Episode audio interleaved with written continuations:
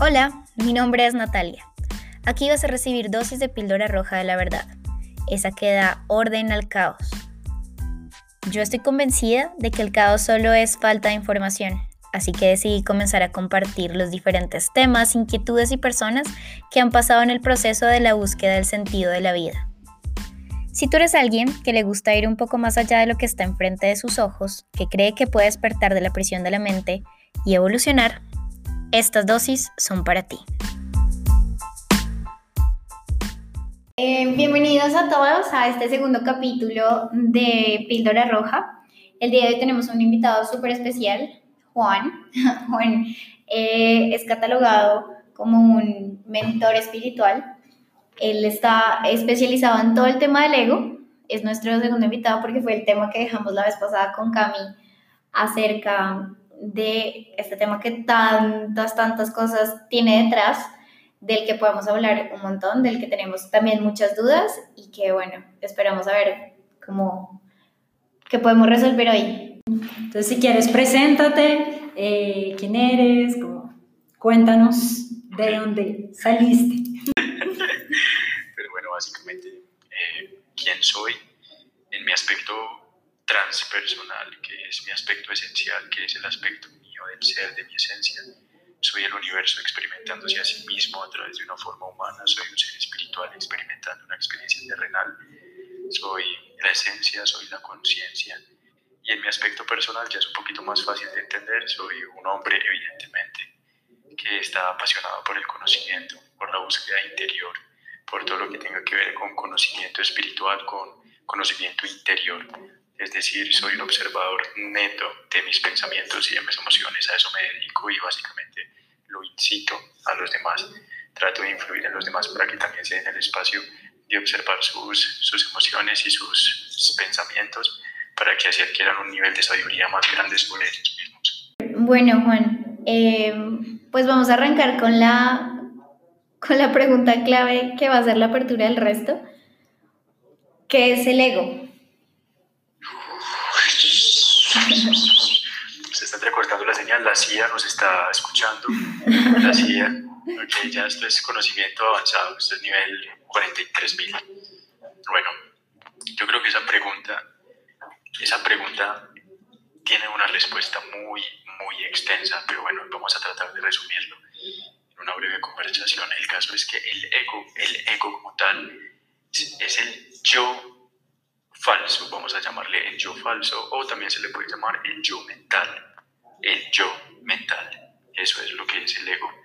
El ego es una construcción de una identidad en base, con base a una, una mente, un personaje ficticio dentro de, nuestra mente que actúa como si fuera un personaje auténtico y real. Se manifiesta muchas veces eh, mentalmente con nuestro propio tono de voz, hablándonos como si alguien nos estuviera hablando en nuestra cabeza. Yo creo que todos aquí, todos los que estamos escuchando esto, alguna vez hemos percibido una voz dentro de nuestra cabeza que hemos pensado que somos nosotros mismos. Uno, no, ese soy yo, estoy, pensando, pero en realidad lo que sucede es que al tratar de parar esa voz mental, lo que nos encontramos es con un conflicto porque esa voz mental parece imparable. Entonces ese ente, le podemos llamar así, esa identidad en la mente que habla y habla y habla con ese diálogo interno, es lo que llamamos ego.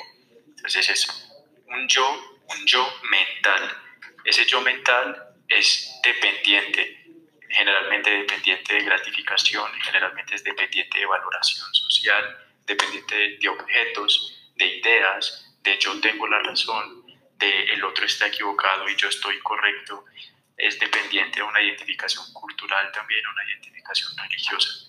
Entonces es básicamente un yo mental, todo lo que tenga que ver con un ser, pero un ser no esencial, sino más bien un ser mental. Eso es el ego. Ok, bueno, ahí viene mi primera pregunta. Está en, o sea, es esa voz interna que a veces con la que uno debate internamente, pero sigue siendo uno, ¿no? O sea, el ego, pues así sea el yo mental, soy yo también. Bueno, realmente uno como esencia, uno como conciencia, como el ser, no puede ser el ego porque el ego es el falso ser entonces, al uno integrar el ego como, como, como yo, como mi esencia, básicamente lo que estamos haciendo es identificándonos con el ego. ¿Qué pasa cuando el ser humano se identifica con el ego? Se identifica con un, con un ente mental carente, dependiente, necesitado, y de ahí es lo que se generan la mayor, por no decir todos los conflictos a nivel global. El ego es la, las raíces, el tronco y las ramas del sufrimiento humano. El ego es básicamente el principal y me atrevería a decir el único causante de todo el sufrimiento humano. Cuando el ego se diluye, que es lo que hablan las enseñanzas orientales, como el budismo, como el, en algunos casos el hinduismo, como el taoísmo, como la psicología transpersonal incluso, cuando el ego logra ser diluido o logra haber un desapego sobre el ego, es lo que se llama la iluminación. Entonces no es directamente ir a demonizar al ego, ir a demonizarlo. No, el ego tiene su papel en este propósito, en este plan, tiene su papel. Pero el papel del ego es enseñarnos a nosotros paradójicamente cómo desidentificarnos de él. O sea, la razón por la que los seres humanos creamos o tenemos ego es para evolucionar, es como nuestra escalera de evolución, ¿sí? Exacto, exactamente. Danos un ejemplo, por favor. Ok, por ejemplo, al yo nacer, al yo nacer nazco esencial, nazco, se podría decir, entre comillas, sin ego, nazco siendo un ser humilde, siendo un ser inocente, siendo un ser ausente de juicios, no tengo juicios, no tengo creencias limitantes, nazco puro, por decirlo así. A medida que yo voy absorbiendo información de mi entorno, como la educación de mis padres, que básicamente está en base a tienes que ser alguien en la vida, o tienes que hacer esto y esto y esto para ganarte el amor, o tienes que hacer esto y esto y esto para que los demás te valoren, o tienes que desconfiar, el mundo es malo, o mira, el mundo es peligroso, etcétera. Toda esa, esa información que vamos absorbiendo cuando nosotros somos bebés, cuando somos niños, es información que aflora en nuestro interior y se convierte en un personaje ficticio mental al cual llamamos ego. Es decir, nos creamos una identidad sobre nosotros mismos y nos identificamos con esa identidad. Esa identificación con esa identidad es el ego cuando nosotros obtenemos esa identidad dentro, esa identidad ya que creemos que somos nosotros, entonces al hacerla consciente empieza algo que se llama camino espiritual. Empieza un camino de hacer consciente esos patrones psicológicos que he adquirido a partir de las creencias, de los traumas, de, de toda esa, vamos a llamarle mierda mental que hemos adquirido cuando somos niños. Y ahí comienza un proceso de desidentificación con el ego, y a partir de ese proceso podemos definir en nuestro camino espiritual que el ego, a la hora de la verdad, es un ayudante de la conciencia para, para ayudar a vernos la luz. Es como decir, el ego es la oscuridad, entre comillas. Y gracias a la oscuridad podemos valorar la luz. Por ejemplo, yo aquí en este momento tengo dos velitas prendidas. Si yo no, si yo no tuviera el foco apagado en este momento, las velitas no tendrían como una, una importancia. Pues el foco estuviera prendido y no se vería la luz cálida de la vela. Pero gracias a que tengo la luz apagada, la luz de las velas esta protagonista está sirviendo como una protagonista, está iluminando. Entonces eso es bonito, porque a pesar de tanta oscuridad, entre, paréntesis, ego, podemos prender una velita dentro de nosotros que sería nuestra esencia, nuestro yo real. Hay una pregunta eh, que dicen que uno trae como esas creencias, digamos, no solo de los papás, sino de los abuelos, pues de, la familia. De los ancestros. De los ancestros. Eso no viene antes, o sea, uno no llega a este mundo con eso o se transmite a través de, del voz a voz, por decirlo así, cuando nuestros papás nos empiezan a formar. Ok, ok. Eso es un tema muy debatido a nivel mundial, es un tema muy debatido.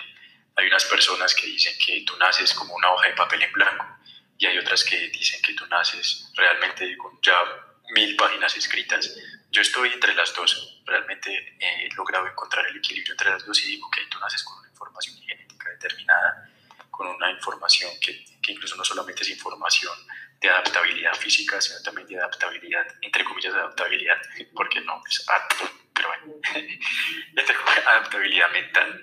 Esa adaptabilidad, adaptabilidad mental son básicamente mecanismos psicológicos que han adquirido nuestros ancestros, que de un modo u otro se, se adhieren a sus propios genes y se propagan obviamente a la hora de procrear.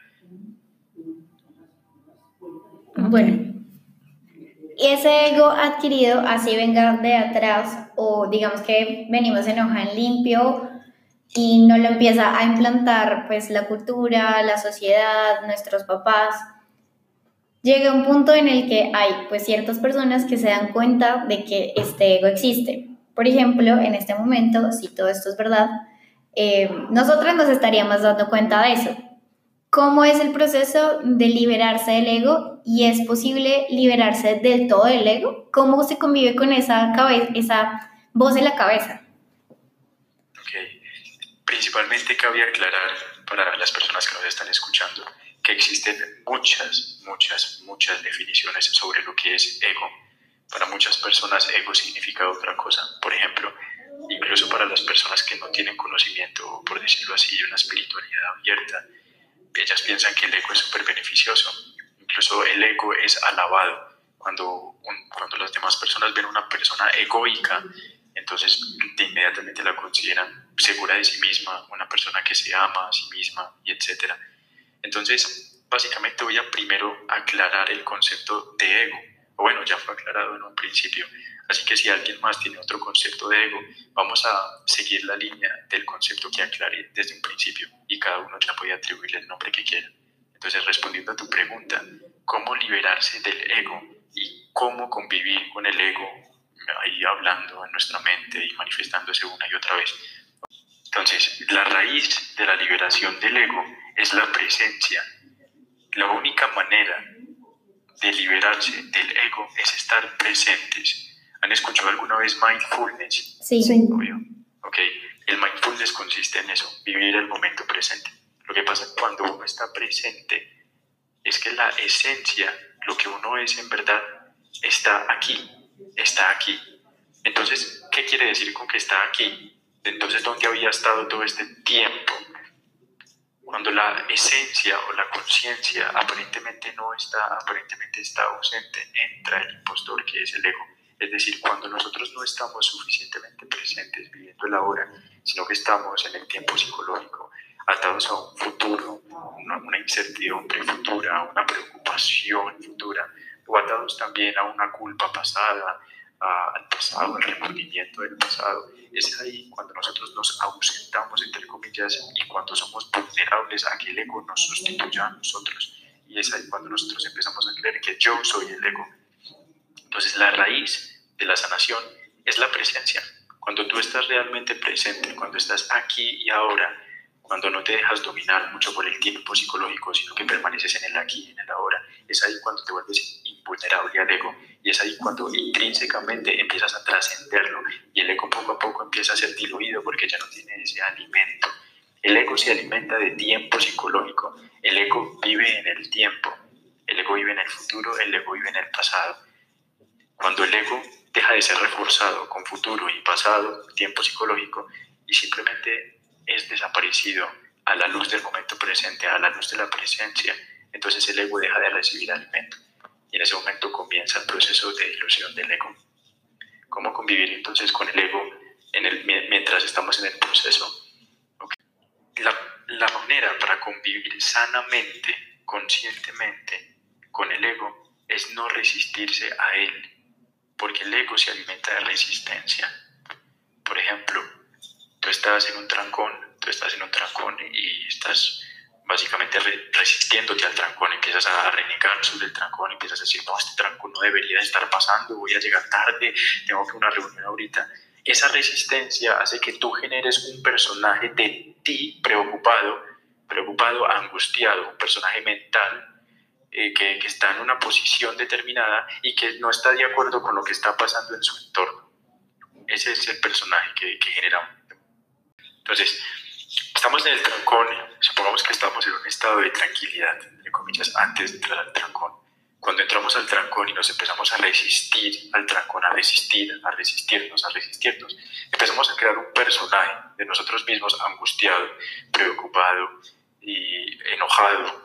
Y eso genera división, división en lo que yo estoy experimentando en mi momento presente y yo. Entonces caigo en una ilusión de pensar, de creer que yo estoy aislado a mi momento presente porque me resisto al momento presente. Es ahí cuando se genera más alimento para el ego, por resistirse al momento presente. Pero entonces el ego también utiliza ese mecanismo para las personas que entran en el proceso espiritual y, y se dan cuenta de su ego. Entonces el ego hace, hace, nosotros le creemos al ego cuando el ego se resiste a sí mismo. Entonces notamos el ego y nos empezamos a resistir a ese mismo ego, pero no hacemos nada con resistirnos al ego porque igual es más alimento para el ego. Así que la manera para convivir con el ego es aceptando que está ahí, aceptando que tenemos un ego, aceptándolo, aceptándolo y dejándolo ser. No resistirnos a él, sino dejándolo ser. Esa es la manera para convivir con el ego.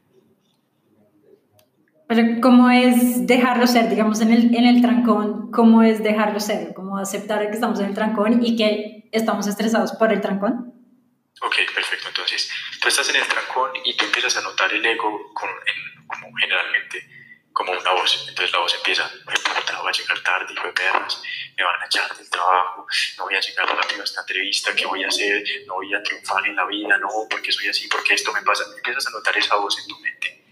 Dejar ser esa voz es no empezar a decir, no, no puedo pensar en esto, no puedo pensar en esto. Yo ayer escuché un podcast sobre el ego y me dijeron que no puedo pensar en esto. No, eso es resistirse eso es más resistencia. Dejarlo ser es dejar que sigan esos pensamientos, pero ya no tú envolviéndote en ellos, sino observándolos desde un punto de vista neutral, es decir, observándolos desde una neutralidad, observándolos desde la paz, observándolos desde la ausencia de juicio, porque si juzgas tus propios pensamientos caes en el mismo error del mismo juicio. Entonces no interpretar, no juzgar, sino simplemente observar neutralmente esos pensamientos para que tú no te identifiques con la mente porque básicamente eso es el ego y la identificación con la mente. Ok, y hay otra pregunta. Ahí estoy preguntando. Entonces, no tenemos un ego fijo, ¿sí? Porque, digamos, el ego que vamos creando depende de la situación, no es que siempre reaccionemos o que nuestro ego salga a defendernos, por decirlo así, de la misma forma en X situaciones, sino que para cada situación nos transformamos, o sea, como Exacto. Eso, eso es a lo que te refieres, es una, algo que llamamos las mil caras del ego. Las mil caras del ego.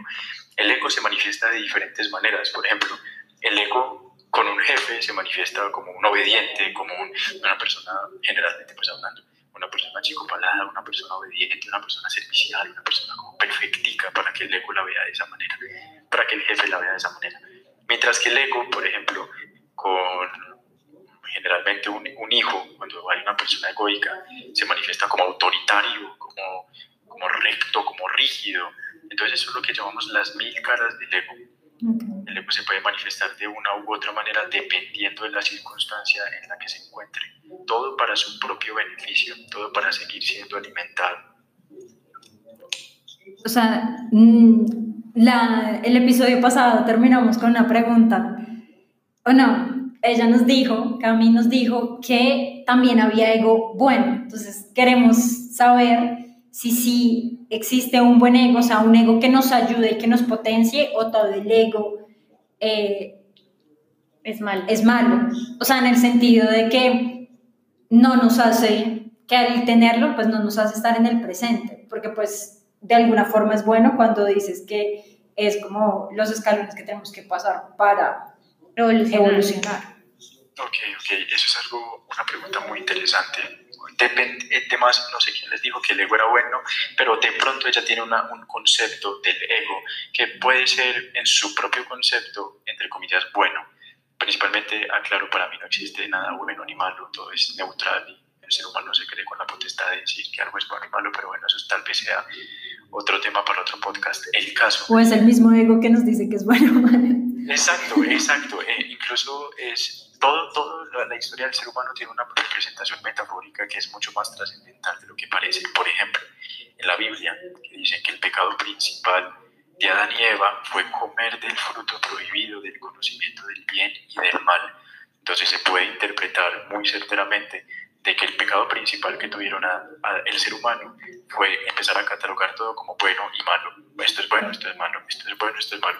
Pero lo bueno y lo malo es extremadamente relativo. En la India es súper malo o sea, comerse una vaca, mientras aquí es súper bueno. Entonces, eso es meramente cultural. Lo bueno y lo malo es meramente cultural, meramente social, meramente interpretativo y subjetivo. Entonces, en mi subjetividad, yo no consideraría al ego benévolo. El ego para mí de ninguna manera puede ser benévolo, hablando desde mi perspectiva, a menos que si nos pasamos a un plano más trascendental y lo vemos como una oportunidad de trascender. Eh, así sí sería, sí sería para mí algo, algo como que tiene un propósito, algo que tenemos que trascender. Pero desde mi perspectiva, paradójicamente, no puede ser benévolo, es decir, no nos hace ningún bien directo.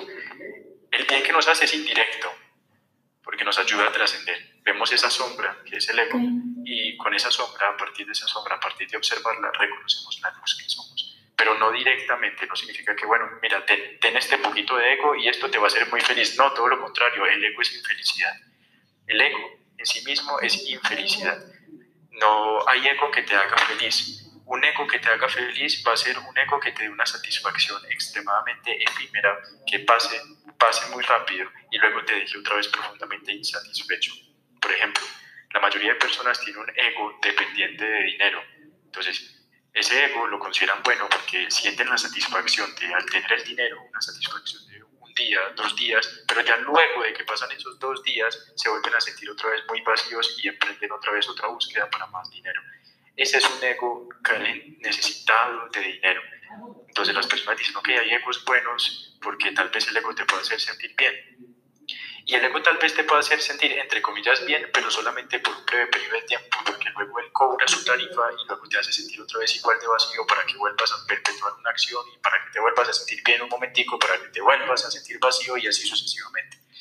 Entonces, para mí el ego, no, el ego no es benévolo, para mí lo que es benévolo es la esencia, que la esencia es el yo real, la conciencia en sí misma. Ok, bueno, ahí tengo una pregunta de entonces, eh, mi, mi, ego está hablando en este momento, bueno, mi ego dice como, eh, cuando yo me catalogo como algo bueno, porque me estoy identificando a través de adjetivos eh, buenos, ahí eso no me ayuda a estar bien. Por ejemplo, con lo que tú decías de el amor propio. A veces el amor propio es como un disfraz del ego bueno, como cuando yo me catalogo a mí misma, yo soy buena, yo soy inteligente, yo soy abundante, yo soy amor, yo soy luz. Esos adjetivos que me estoy catalogando para acercarme a la espiritualidad, repitiéndomelo continuamente, ¿es el ego o no es el ego? No entiendo cómo funciona ahí y cómo podría esos, esos adjetivos que me estoy colocando ubicarlos en, en, el ejercicio de mindfulness, de estar presente. Hay que dejar claro que los conceptos, los conceptos en sí mismos son solamente un poste, una señal que señala a algún lugar. Es decir, tú no puedes tomar agua con la palabra vaso. Tú no puedes tomar agua con el concepto vaso. Tú puedes tomar agua con el vaso, pero no con el concepto solo vaso. ¿A qué voy con esto? Que los conceptos sirven, obviamente, para comunicarnos, estamos utilizando conceptos, pero ellos solamente sirven para señalar algo. Cuando nos quedamos en los conceptos, cuando solamente nos quedamos ahí, nos limitamos. Entonces el ego obviamente se puede filtrar cuando tú dices, cuando tú te catalogas a ti misma, cuando tú te defines mentalmente, como yo soy luz, yo soy abundancia, yo soy felicidad, pero si te quedas solamente en esos conceptos y no vas a lo que apuntan esos conceptos, generas una identificación con un concepto y cuando veas que esa identificación conceptual sea amenazada con un concepto adverso, te vas a sentir muy, muy amenazada y, y vas a tener mucho miedo. Es decir, si tú te identificas con el concepto soy abundante, y al otro día te percibes sin dinero, como tú ya te habías identificado con eh, ser abundante, vas a sufrir. Vas a sufrir porque ya te vas a ver, vas a, vas a ver que ya no, ya no encajas con tu propia identificación. Pero si tú te identificas con algo más allá que un concepto, con el yo soy, así solito, yo soy. Por existir ya. Ya, yo soy, yo soy entonces dejas abierta un montón de posibilidades que te, que te impulsa incluso a experimentar el yo soy solito. Y esa experimentación es la que te va a llevar a la sabiduría, al conocimiento, al yo soy. Ya no hemos preguntado. no, yo tengo una y es es que le estoy tratando de, responder. Y es, eh, una vez nos hicimos una pregunta o yo le dije a Nati, ¿cómo uno puede eliminar su ego y construir otro ego? Uy, sí. O sea, es que, no sé, le estaba diciendo como, ya no me, o sea, como que siento que no, no, no soy nada, o sea, digamos, cuando nos estamos definiendo, como no sé qué soy, pero siento la necesidad de crearme un quién soy. ¿Ese es el ego?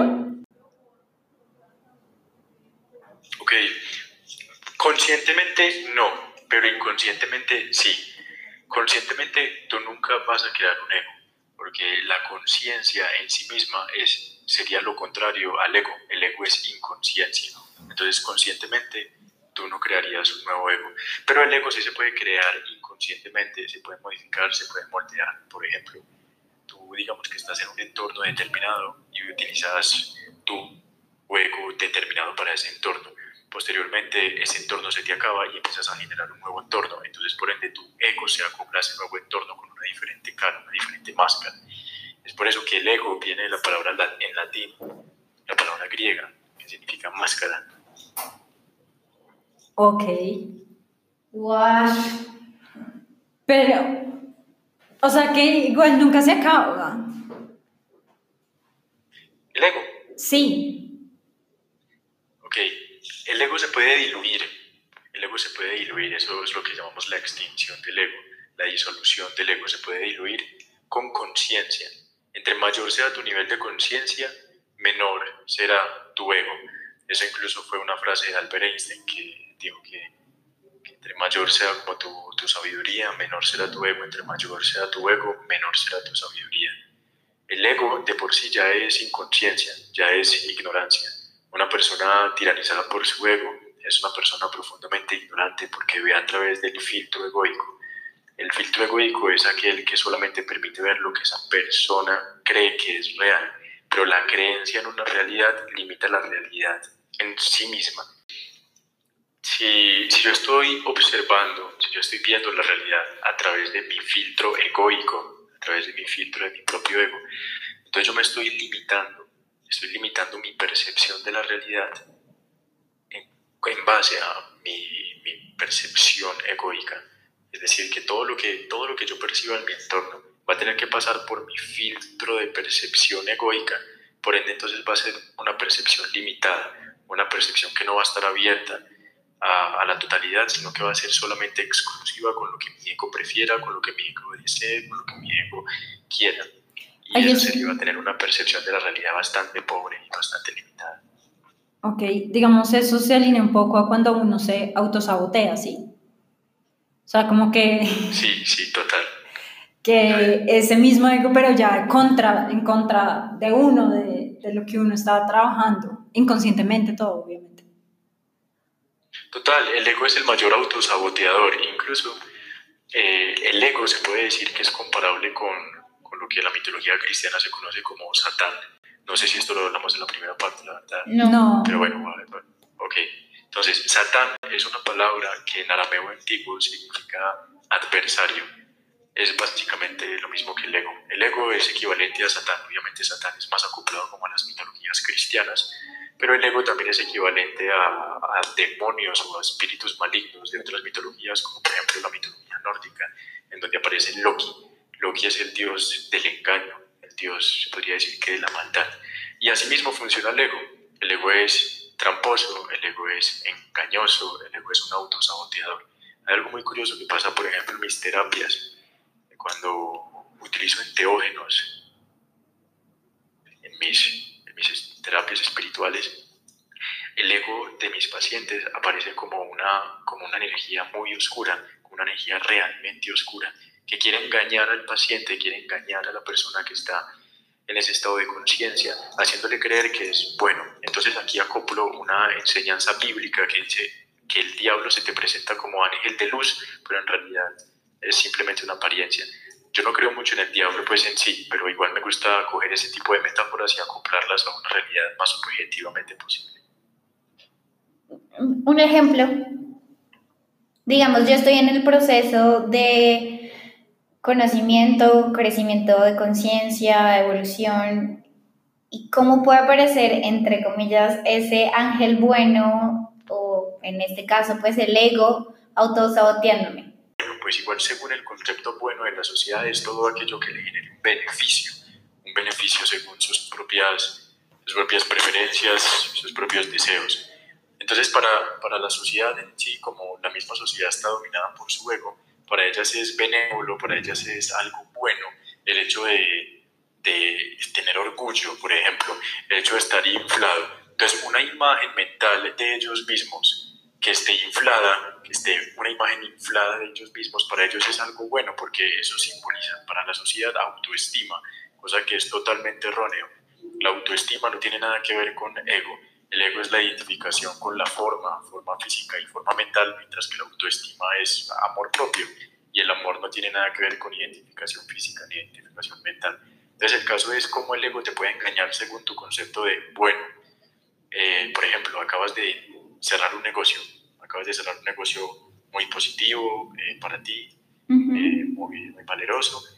Cuando sales de la reunión, estás caminando para tu casa, estás caminando por la acera, de repente empiezas a escuchar una voz que te empieza a decir, wow, eres magnífica, wow, sí, soy magnífica, soy, soy la mejor, soy la mejor negociante, wow, sí, soy, soy la mejor, sí, sí, yo debería de, de manejar esta empresa. Entonces empieza esa voz como a auto, como a hacer autoadularse, entonces empieza a adularse a sí misma, a llenarse de conceptos que aparentemente son positivos que aparentemente son creencias positivas de ti misma, pero lo que están haciendo es creando una identificación. Es decir, si tú te identificas con esos conceptos aparentemente positivos, igual te estás identificando con una imagen mental de ti misma, lo que tarde o temprano va a causar sufrimiento y depresión, porque siempre esa imagen mental ya es demasiado inestable. Si tú te creas una imagen de ti misma, esa imagen es amenazable efímera e inestable. Es decir, yo puedo fácilmente, fácilmente ultrajar tu imagen mental de ti misma, simple y sencillamente con una idea. Yo te expreso una idea y esa idea puede significar la muerte de la imagen mental que tú tienes de ti misma. Por eso las palabras son tan, en, esta, en esta sociedad actual, obviamente dominada por su ego y completamente vulnerable, las palabras son tan peligrosas. Tú le puedes decir a una persona, eres una fracasada, y la persona puede caer en depresión, puede, puede, ser, puede realmente ponerse muy mal, porque ya tenía una imagen de sí misma que quizás no era ser fracasada, pero otra, una palabra pequeña puede amenazar esa imagen que tiene ella misma, lo que significaría obviamente dolor, obviamente sufrimiento para ella. Entonces muchas personas dicen, ok, entonces la solución es reforzar, blindar, eh, ponerle capas y capas a la imagen mental que yo tengo de mí misma para que entonces las palabras ajenas no destruyan esa imagen mental que tengo. Pero eso es otra cosa, eso es otra, idea falsa. Entre más refuerces, entre más blindes una imagen mental de ti mismo y te identifiques con esa imagen mental, más vas a ser esclavo de esa imagen mental profundamente limitada. Bueno.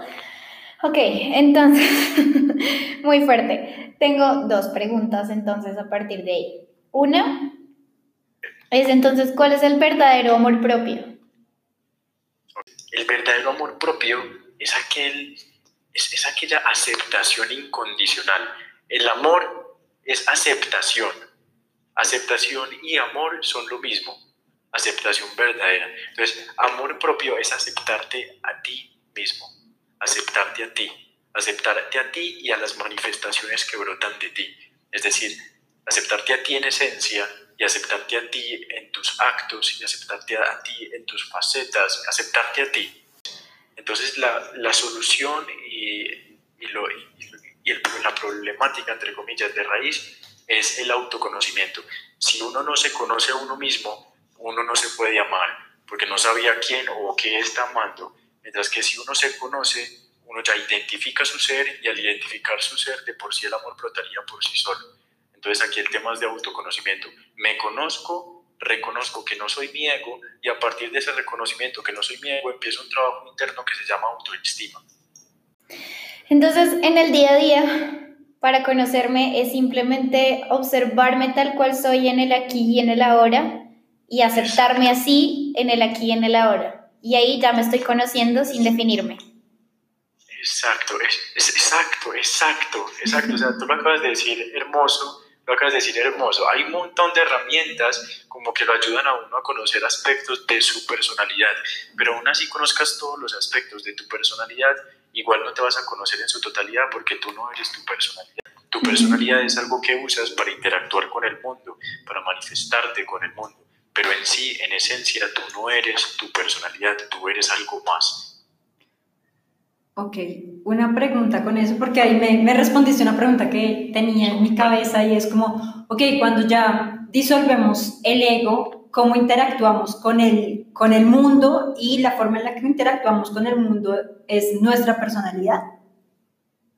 Ok, sí, si tú, por ejemplo, diluyes tu ego, eso no te quita, eso no quita que sigas teniendo una personalidad, tú sigues teniéndola, la diferencia es que ahora ya no te identificas con esa personalidad. Ok, pero entonces, ¿cómo te mantienes? O sea... Ok, hay, hay algo... Es que hay no algo, sé cómo decirlo. ¿Cómo existir en el ¿Cómo mundo? existes? O sea, tienes tu personalidad, pero ¿cómo, sí, cómo coexistes con tantas... resto. Sí, con el resto de las cosas, como... Sí, porque lo, lo primero que se me ocurre es como, ok, si solo soy yo y conmigo ya es suficiente por solo ser y ya, entonces, pues a la mierda todo. Pero tengo Pero- que... Pero hay que trabajar. existir, hay que seguir existiendo con el entorno. Cuando uno diluye el ego, no necesariamente tiene que abandonar los aspectos humanos. Todo lo contrario, uno encuentra el equilibrio entre el aspecto humano, el aspecto mundano y terrenal, y el aspecto espiritual. Es decir, tú puedes continuar tu vida, tú puedes seguir trabajando en lo que trabajas habitualmente, pero ahora desde un nivel de conciencia superior. Ahora ya no te identificas con lo que haces, ahora ya no te identificas con lo que tienes, ahora simplemente eres. Y la manera en que tú eres cuando diluyes tu ego es una manera de ser holística, es decir, te sientes uno con todo. Por eso lleva a que tú empieces a interactuar con los demás, con la naturaleza y contigo mismo como una unidad. Empieces a percibir lo que te rodea como una unidad y no como cosas separadas, sino como algo que lo compone la misma esencia. Entonces esa, esa es la manera que empiezas a interactuar con el entorno y la manera que empiezas a interactuar con los demás. Una manera muy empática, una manera realmente muy empática, porque tú empiezas a reconocerte a ti misma en el otro. ¿Cómo funciona eh, cuando queremos manifestar algo? Lo que siempre hablamos de la ley de la atracción, de yo atraigo mi realidad, yo creo mi realidad, yo puedo... eh, ¿Todo eso viene del ego?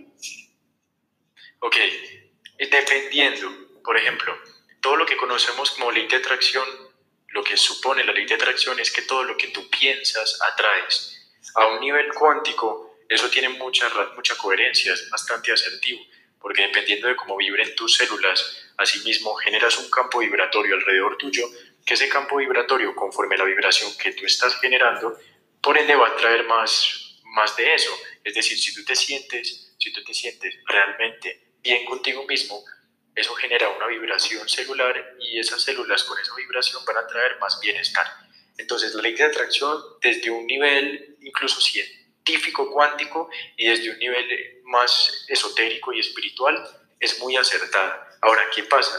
Que las personas, obviamente tiranizadas por su ego, ven una ley, una ley de atracción, ven una ley de correspondencia a nivel universal y el ego las tiraniza de nuevo, haciéndoles creer que entonces entre más piensen en algo, entre más estén sumergidas en sus mentes, entre más pierdan su momento presente por estar pensando en un futuro que no existe, entonces van a poder por fin sentir, sentirse realizados. Pero eso lo que genera lo que genera un exceso de pensamientos sobre el futuro, tú expectando un futuro que parezca más agradable que tu presente, lo que genera eso es insatisfacción.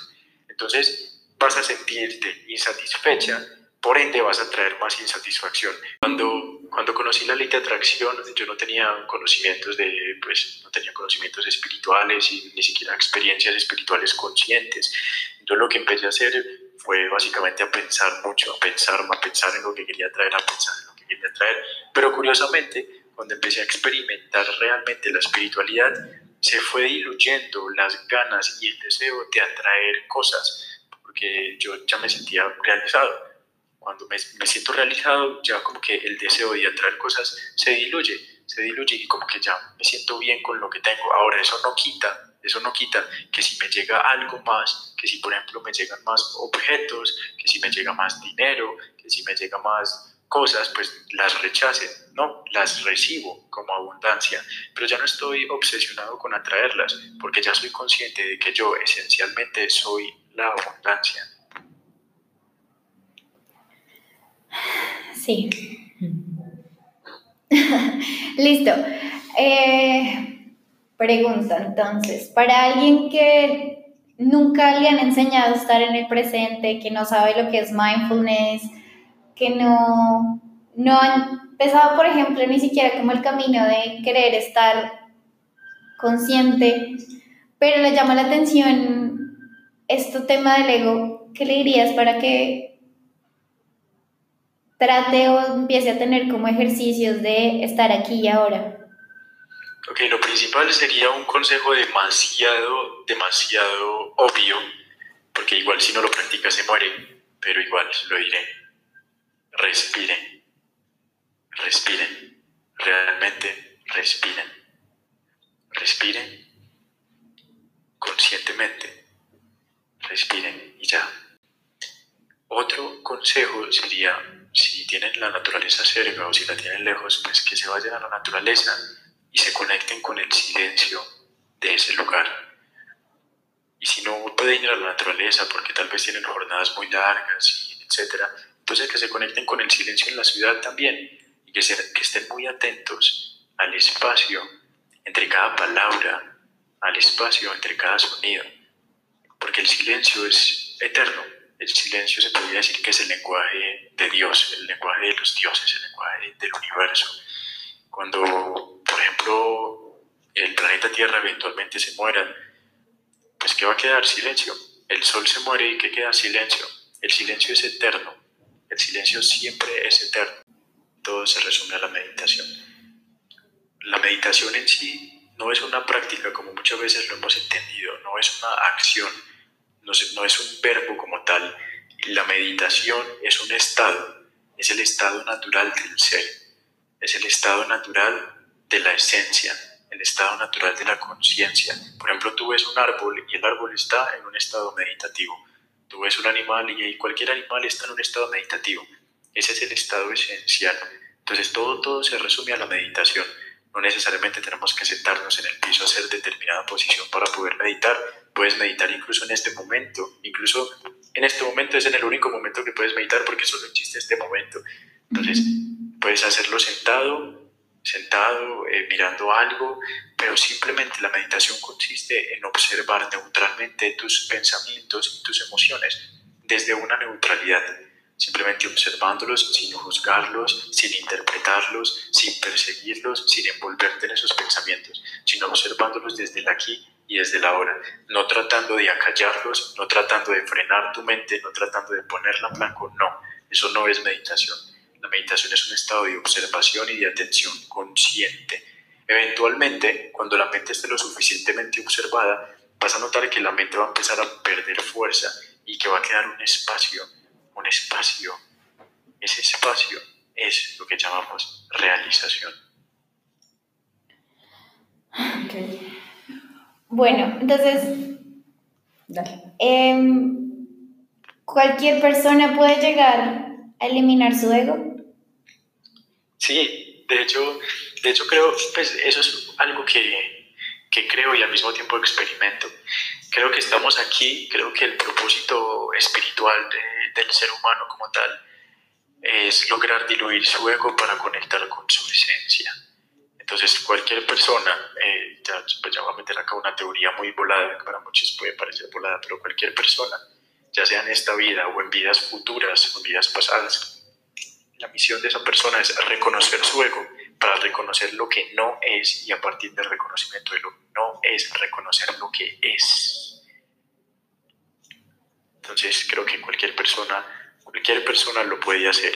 lo único que me gustaría decirles a las personas que nos están escuchando en este momento es que reconozcan el momento presente como lo único que existe, como lo eterno, como su propia esencia, sus esencias, su conciencia, su vida es una con el momento presente. Entonces, la relación que tengan con su momento presente determinan la calidad de vida que tengan. Entonces, esa es la invitación, eso es lo que les quiero decir a las personas que nos estamos escuchando. Conecten con el momento presente, tengan una hermosa relación con él, estén aquí y ahora y cuando se perciban atrapados en el tiempo psicológico que va a pasar un montón de veces, simplemente regresen aquí y ahora, aunque esa idea parezca muy atemorizante, porque la mente les puede decir, si dejo de pensar en el futuro, entonces dejo de cumplir con mis responsabilidades, dejo de trabajar, pero eso otra vez es un concepto falso. Pueden hacer el intento, por favor, no me crean, por favor, simplemente experimentenlo, experimentenlo solo por hoy, por favor. Vivan el momento presente y se darán cuenta de que la vivencia del momento presente no significa que ustedes dejen de cumplir con sus responsabilidades y que ustedes dejen de jugar con la ilusión de la mente que es el tiempo. Uno puede jugar con, el tiempo reloj, puede jugar, obviamente la vivencia en el momento presente no quita que ahorita le digo a un amigo, hey, vámonos a las siete y media de la noche, pues no puedo jugar con el tiempo. Pero ahora ya no creo, ya no creo que ese tiempo domine mi vida. Ahora ya no dejo que el tiempo psicológico domine mi vida, sino que juego con él pero no le creo eh, en su existencia, no le creo en esencia, sino que sí permanezco aquí conectado en el momento presente, haciendo lo que debo hacer, haciendo lo que tengo que hacer, haciendo lo que amo, pero puedo seguir jugando obviamente con el mundo práctico humano, pero entre más tiempo estemos, entre más, es curiosamente porque es paradójico, entre más tiempo estemos en disolución del tiempo, más vamos a ser plenos. Entonces, entre más diluyamos el tiempo, entre más acabemos con el tiempo psicológico y estemos más aquí y ahora, más felices seremos y más paz sentiremos. Vuelvo y lo repito, por favor no me crean, experimentenlo. La plenitud ya está. Por ende, no es que sea alcanzable y no es que la tengan que alcanzar. Ustedes ya la han alcanzado con el simplemente hecho de existir con el simplemente hecho de ser esencia, ustedes ya esencialmente viven en un estado interno de plenitud. Lo que pasa es que no saben que viven en ese estado de plenitud y se crean un mundo imaginario en el cual tengan que cumplir con determinadas acciones, con determinados aspectos para poder alcanzar un estado de plenitud que ya lo tienen y se van a dar cuenta que entre más sigan reforzando ese sistema de tengo que hacer esto y aquello para alcanzar la plenitud, más van a vivir en sufrimiento, porque esa ilusión de plenitud que va a ser alcanzada por el cumplimiento de esos objetivos y de esas metas con el fin de, de alcanzar la plenitud va a ser una satisfacción realmente efímera y posteriormente el mismo patrón de búsqueda y satisfacción se va a seguir perpetuando y por ende nunca van a alcanzar la plenitud hasta que se den cuenta que la plenitud no depende de lo que haces, la plenitud depende de la conciencia que tienes sobre lo que eres.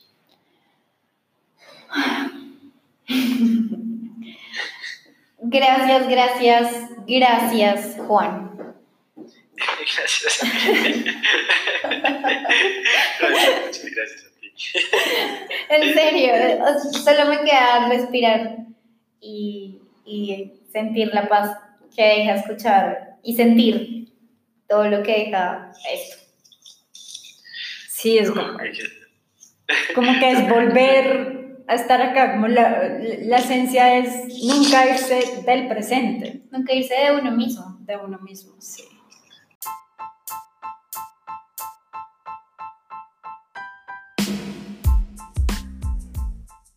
Bueno, esa fue nuestra dosis de píldora roja del día de hoy, todo sobre el ego. Si les interesa seguir sabiendo un poco más acerca de este tema, de estar en el presente y bueno, de también temas de cómo estar un poco más conscientes, pueden ir de la mano con Juan, lo pueden seguir en Instagram en Medellín Consciente, de seguro iban a encontrar pues más información y Juan los va a recibir con mucho amor. Los esperamos en nuestro siguiente episodio de Píldora Roja con una nueva dosis. Que estén muy bien.